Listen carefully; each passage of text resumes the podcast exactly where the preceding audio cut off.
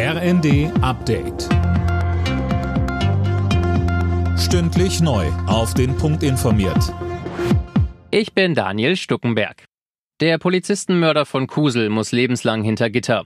Der 39-Jährige hatte im Januar zwei Beamte bei einer nächtlichen Verkehrskontrolle erschossen, um Wilderei zu vertuschen. Gerichtssprecher Michael Stiefenhöfer. Aufgrund der sehr umfangreichen Beweiswürdigung durch die Kammer geht diese davon aus, dass der Angeklagte die beiden Polizeibeamten ermordet hat und zwar hat er mit zwei Schüssen einer Schrotflinte auf die Polizeibeamtin geschossen und mit einem Schuss einer Schrotflinte und drei Schüssen eines Jagdgewehres auf den Polizeibeamten.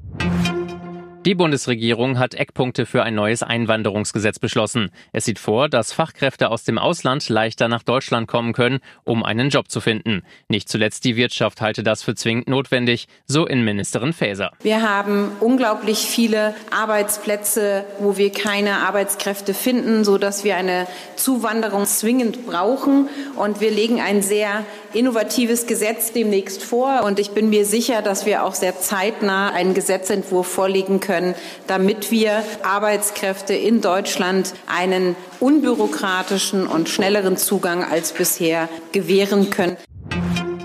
Der in Schieflage geratene Energiekonzern Uniper fordert vom russischen Staatskonzern Gazprom Entschädigungen in Milliardenhöhe. Denn weil Gaslieferungen aus Russland ausgeblieben waren, musste Uniper Gas teuer am Weltmarkt einkaufen, schaden laut Unternehmen mehr als 11 Milliarden Euro. Hochspannung pur am letzten Vorrundenspieltag der Fußball-WM. Polen hat sich ins Achtelfinale gezittert. Gegen Argentinien gab es ein 0 zu 2. Dennoch sind beide weiter. Weil Mexikos 2 zu 1 Sieg gegen Saudi-Arabien nicht hoch genug war, sind die beiden Teams dagegen raus. Ebenfalls in der K.O.-Runde stehen Australien und Frankreich. Alle Nachrichten auf rnd.de